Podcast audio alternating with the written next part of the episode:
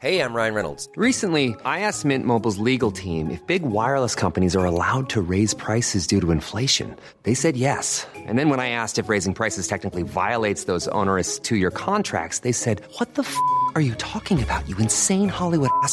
F- So to recap, we're cutting the price of Mint Unlimited from $30 a month to just $15 a month. Give it a try at mintmobile.com slash switch. $45 upfront for three months plus taxes and fees. Promo rate for new customers for limited time. Unlimited more than 40 gigabytes per month. Slows. Full terms at mintmobile.com.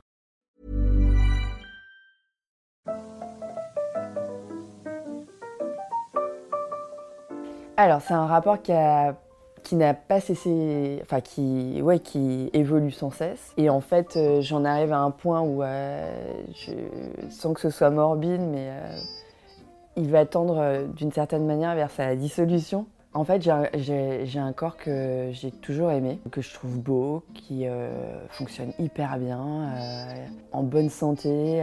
j'ai toujours eu un corps qui était très fonctionnant. Puis voilà, j'ai aussi euh, deux enfants, j'ai eu des fausses couches aussi. Mais du coup, c'est comme si une, certaine... euh, euh, ce pourquoi il était là, ce pourquoi il est là, d'un point de vue mécanique, il remplit toutes ses fonctions en fait. Il a rempli toutes ses fonctions par rapport au désir que j'ai de vie, de vivre, d'échanger. Donc du coup, gratitude, gratitude éternelle à ce corps, qui me donne autant de, de vie quoi.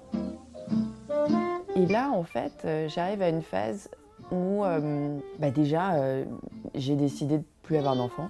Et avec ça, il y a eu, j'ai- pris des cours et puis il y a eu des, expériences dans ma vie qui m'ont fait prendre conscience d'un corps qui est beaucoup plus large que ça. Du coup, je suis plus dans une recherche d'un corps qui peut se dissoudre justement dans quelque chose de plus grand, dans une nature, euh, dans un espace, dans euh, des sentiments. C'est plus un corps qui est là euh, dans la construction d'un être, mais c'est plutôt un corps qui est là dans une dissolution qui va prendre, je sais pas, je me souhaite longtemps, mais tu vois, une dissolution qui va aller jusqu'à jusqu'à sa mort en fait. Du coup, mon rapport au corps, il change totalement parce que, euh, parce que je suis plus... je pense que j'ai été comme n'importe quelle jeune fille, euh, vachement dans la représentation du corps, l'idée de- d'image de référence avec un corps qui correspond pas. Donc euh, je voulais me couper les tibias pour pouvoir euh, les allonger. Euh, J'avais j'avais lu des trucs euh, en Corée, faisaient ça. Enfin bon, euh, je me suis dit ah, plus tard c'est ça que je vais faire. Je vais me couper les tibias comme ça je vais pouvoir rajouter des bouts d'os. Enfin voilà donc je suis partie dans ces choses là. Mais je pense que c'est un cycle normal en fait. Je suis née en 77. Donc, euh, moi, je suis arrivée euh, adolescente au moment où c'était euh, Naomi Campbell et Cindy Crawford et Claudia Schiffer. C'était l'avènement de ces, de ces mannequins. Moi, ça me faisait rêver, quoi. D'où les tibias. Bah, évidemment, tu vois, il me manquait que les tibias de Naomi Campbell. C'est exactement ça. Et j'ai mis tellement de temps à comprendre que euh, bah, c'était pas moi. Et ça met beaucoup, beaucoup de temps en vérité. Mais c'est pas grave. Je dirais pas que c'est un mouvement naturel. Mais faut bien, faut bien y aller, quoi. Tu vois, faut bien travailler pour y aller parce qu'il y a un moment donné où ça suffit de, de dire Ah, mais euh, j'ai un bourrelet là, mais j'ai euh, tellement d'énergie. Mais réel, et il n'y a aucune critique par rapport à ça, puisque moi je suis passée par là. Euh, mais il y a juste un moment donné où tu te dis Mais euh, c'est pas grave. Ouais, j'ai les seins qui tombent. Oui, j'ai les bras qui commencent à s'empâter. Oui, je commence à avoir des rides. Et oui, c'est moins joli. Mais c'est pas grave, quoi. C'est pas grave du tout. Du tout, du tout, du tout. Et du coup, euh, c'est marrant, ça m'émeut de dire ça, mais euh, la vie devient tellement plus belle quand tu passes ce stade-là. Et c'est pas. Et vraiment, j'encourage euh, toutes les femmes et toutes les jeunes femmes à passer par tous ces stades.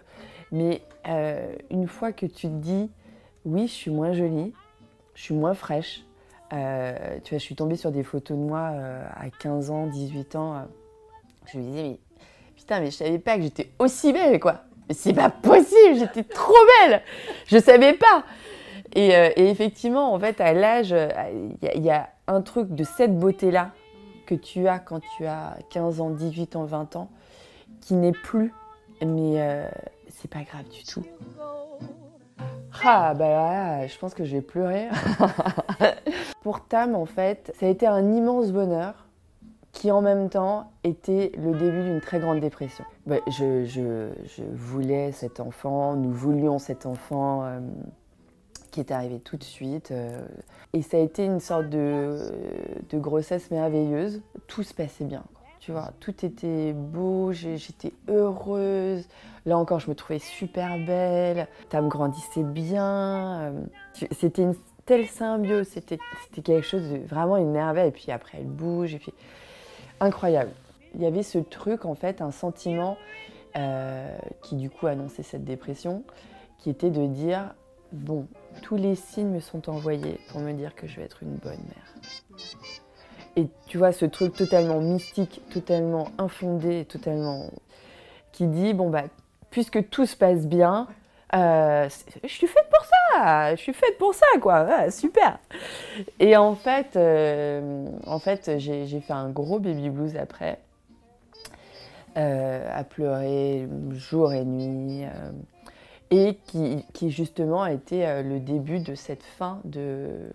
Ben non, en fait, c'est pas une question de perfection, en fait, la, la vie se, se fait pas comme ça, les choses ne sont pas parfaites, et en fait, il faut que tu fasses face à ça, quoi. Et euh, donc très très grosse dépression qui a duré euh, qui a duré 8 mois à peu près. Ouais. Je, je pense qu'il y a eu un truc de baby blues, mais il y a eu un, et donc hormonal et euh, voilà, il y avait un vrai truc de putain elle est plus là. je me rappelle la première fois que je suis sortie sans elle, euh, je suis descendue, j'ai traversé la route, j'ai fait demi-tour, j'ai retraversé la route et je suis remontée, tu vois. Parce que c'était peut-être deux semaines après avoir accouché et le. Tu vois, j'étais pas à ma place, quoi. Sans elle, j'étais perdue, euh, tu vois, elle était plus en moi. Elle était en dehors de moi, j'avais pris cette liberté et en fait, j'étais pas du tout prête à ça, pas du tout. Et je me rappelle les premiers, euh, les premiers peau contre peau, c'est un truc euh, totalement, totalement dingue, totalement dingue. J'ai eu un ventre qui s'est développé comme ça, mais j'ai pas eu de vergeture. J'ai pu, je me suis massée tous les jours, le matin et le soir. Euh, j'ai reperdu mes kilos tout de suite. Donc, euh, bon, on, on a fait, euh, on a fait euh, la rééducation euh, périnéale, il fallait faire attention. euh, donc, euh, mais tu vois, ce, truc de. Mais quand même, ce corps, quoi, mais quel, quel cadeau Enfin, incroyable. Et puis en fait, après, j'ai fait deux fausses couches. La première très tôt et la seconde un peu moins tôt. Mais, enfin, pas tard, d'accord Mais. euh, et, euh, et la deuxième fois, j'ai fait une hémorragie. euh, et donc, il y a eu un truc aussi, tu vois, de. Non, mais en fait, cadeau, mais en même temps, attention, attention, en fait, tu peux juste mourir. Tu vois, tu peux juste te vider de ton sang. Et clemser là maintenant, tu vois Et tu fais, ah ouais, ah en fait, je peux clemser. Sentiment qui m'avait jamais effleuré, tu vois, jamais, jamais, jamais. Et puis, euh, et puis après ces deux fausses couches, je tombe enceinte de Léo. Et en fait, il y a eu un truc de d'angoisse totalement contenue, mais qui se concrétisait euh, par, enfin, qui, se- qui se concrétisait de deux manières. D'une part, dès qu'on faisait une échographie, c'est vrai que c'était assez suivi, tu vois. Dès que je sortais, je disais Ah ben il est pas mort. Ça va au niveau de tes angoisses euh Donc à chaque fois, je me disais Ah ben il est pas mort. Donc ça veut dire que quand même, entre deux échographies, le sentiment souterrain de toute la grossesse, c'est bon, faut pas que je m'attache, faut pas que je me projette. Et en même temps, ce truc de Léo, je sais que tu vas, je sais que ça va le faire, tu vas y arriver tout seul, tu vas y arriver et tout. Et puis il y avait un truc de cet enfant dans le ventre, c'était totalement dingue. Il jouait avec moi. Donc en fait, il, euh, il avait une manière hyper spéciale et je voyais bien que c'était pas les mêmes mouvements que Tam, tu vois. Il avait une manière de vraiment, euh, il testait l'élasticité de ma peau. C'était et comme ça, comme ça, et puis un petit pied comme ça. C'était fou. Et c'était vraiment un truc de test, tu sais, un vrai truc. Et moi, dès la fin de la grossesse, jusqu'à 3-4 mois, j'avais un parpaing en bas, de, en bas de, du dos. Et je continue à. Je retourne voir euh, ma, kiné pour la rééducation, etc. Et puis je lui dis Bon, écoutez, euh, aidez-moi parce qu'en fait, je pensais que ça allait partir euh, au moment où j'allais accoucher. Mais voilà, j'ai toujours un parpaing, il n'y a rien qui bouge sur le bas du dos. Donc, tu vois, je ne pouvais pas faire de torsion. Donc, pour m'allonger, il fallait que je bouge comme ça. Tu vois, c'était vraiment attention, moi il se déplace, c'était n'importe quoi. Et puis j'avais j'avais Tam qui avait déjà, tu vois, euh, qui avait déjà deux ans, hum, ma donc passe la main sur le dos, tu vois, et elle me dit bon, Madame je me permets hein, parce que vous m'en avez parlé, mais est-ce que vous avez peur pour votre fils? Et là je fais oui Je pleure, mais alors tout ce que je peux pleurer. Et le mal de dos, pouf, parti instantanément. Instantanément. C'était totalement dingue. Et ben ça, ça a été assez radical. Je me suis dit quand même, j'ai un corps qui me parle. Et en fait, il va falloir que j'apprenne à l'écouter. Un peu plus tard, en fait, on m'a parlé d'un psy corporel. Et donc, euh, c'est quelqu'un qui traite euh, des blocages psychologiques, mais qui le fait par le corps. Donc en fait, le- le constat, il est assez simple. C'est que tu peux dire à une copine, non, non, mais ça va très bien. Et puis, euh, en fait, ça va pas du tout, tu vois. Donc, ton esprit, il peut te tromper toi-même, parce que tu mens pas à ta copine quand tu lui dis que tu vas bien. C'est juste que même toi, il, il est même pas arrivé à ton conscient que tu pas bien, tu vois. Comme quand j'étais enceinte de Tam, et que c'était une merveille, etc., et que c'était pas normal de réagir de cette manière-là, tu vois. Bon, et ben le corps, en fait, il ment jamais. Donc, si en fait t'es pas bien, bah, tu vas te tordre, tu vas baisser les yeux, tu vas. Et du coup, euh, ce psy, il t'aide à reconnecter ces choses-là et surtout à les faire s'évacuer. Comme ce qui s'est passé avec cette kiné, où tu vas pleurer et puis en fait toute la tension, parce que toute la peur, elle après elle a continué à me traiter, elle m'a dit mais vraiment, toute la peur est dans tous vos tissus les plus profonds, ça va jusqu'en bas des fesses et jusqu'au milieu du dos. Tous vos tissus sont contractés comme ça parce que vous avez de peur quoi. Et donc ces émotions-là, qui peuvent être des émotions très très anciennes, très très archaïques, très... Et ben en fait, il va aller les déloger et du coup, ce corps aussi m'a beaucoup aidé à guérir de chagrin, de, euh, de choses qu'on pourrait penser plus psychologiques ou seulement, on va dire, mentales ou liées au cerveau, on va dire ça comme ça. Et en fait, euh, non, tu vois, euh, ça aussi, ça t'apprend une autre relation au corps. Alors, il y, a- il y a deux- conseils. Il y en a un qui n'est pas de moi, mais j'avais vu une vidéo euh, de. de- ah, je, vais, je vais écorcher son nom parce que je ne l'ai jamais dit, mais euh, Stéphanie Ziki, Zwicky Elle m'avait émue par son émotion en fait. Et elle disait en fait, il faut prendre rendez-vous un jour avec vous-même. Et elle, elle, elle, elle disait, j'ai pris mon agenda et j'ai pris rendez-vous avec moi-même. Et rien que de le dire, tu vois, j'ai des frissons partout. Parce que je pense que euh, beaucoup de femmes, en fait, euh, ont peur de ne pas plaire. Et je comprends tellement, et c'est tellement, tellement difficile euh, quand, on est, quand on a peur de ne pas plaire, de ne plus avoir peur de ne pas plaire. C'est, justement le cœur, du, le cœur du problème, tu vois. Et, et en fait, qu'elle, qu'elle le mette dans ces mots-là, juste prenez-vous, prenez rendez-vous avec vous-même. J'ai trouvé ça magnifique, quoi. Vraiment.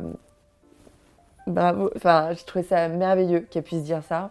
Et puis la deuxième chose, j'en ai pas parlé, mais euh, en- euh, toute l'année passée, euh, j'ai eu beaucoup d'occasions de faire des expériences avec mon corps en fréquentant euh, une communauté hippie qui du a pas du tout le même rapport au corps, tu vois, Euh, en prenant des cours de tantra, de faire ces expériences-là qui sont des choses qui n'ont plus rien à voir avec euh, les éléments sociétaux qu'on nous, nous renvoie aujourd'hui. Voilà, notre société, elle est faite comme ça, mais bon, euh, bah, allons voir d'autres choses, en fait. Euh, faisons le pas d'expérimenter d'autres choses. Et, et je pense qu'il n'y a qu'en se décentrant, en fait, qu'on peut explorer véritablement. Voilà, aller explorer d'autres espaces qui sont tellement merveilleux et tellement invraisemblables, tu vois. C'est l'idée de sortir de la matrice, tu vois. Euh, c'est vraiment ça. Et c'est une exploration qui peut prendre une vie, j'imagine. Euh, euh, voilà. Your eyes are blue, your kisses too.